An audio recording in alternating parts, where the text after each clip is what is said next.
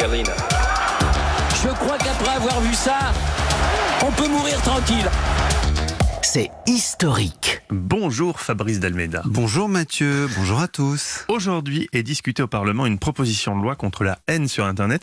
Quel a été le tournant historique en la matière? Ben, Il y a une loi américaine qui a quand même tout changé. C'était la première à avoir ce mot, crime de haine, hate crime. Elle a été adoptée par le Congrès américain en 1989, voici 30 ans. Pour la première fois, les atteintes aux personnes à cause de la race, de la religion, de l'ethnie ou bien de l'orientation sexuelle étaient l'objet d'un décompte par les administrations fédérales. C'était le premier pas vers l'idée de créer des circonstances aggravantes pour ces crimes. Pour les associations de victimes et les défenseurs des droits civiques, c'était une grande victoire. Cela faisait des siècles que ces crimes de haine se perpétuaient sans être nommés. Une première étape avait bien été constituée par la reconnaissance des génocides au lendemain de la Seconde Guerre mondiale, mais cela concernait des peuples entiers. Maintenant, on passait à l'échelle des victimes individuelles. Pour autant, les actes et les discours de haine n'ont pas cessé. Et que recouvrent exactement ces, ces crimes de haine? Bah Alors on l'a compris au départ, ces crimes de haine renvoyaient aux violences extrêmes dont ont été victimes par exemple les juifs sous le nazisme ou les noirs lynchés par le Ku Klux Klan.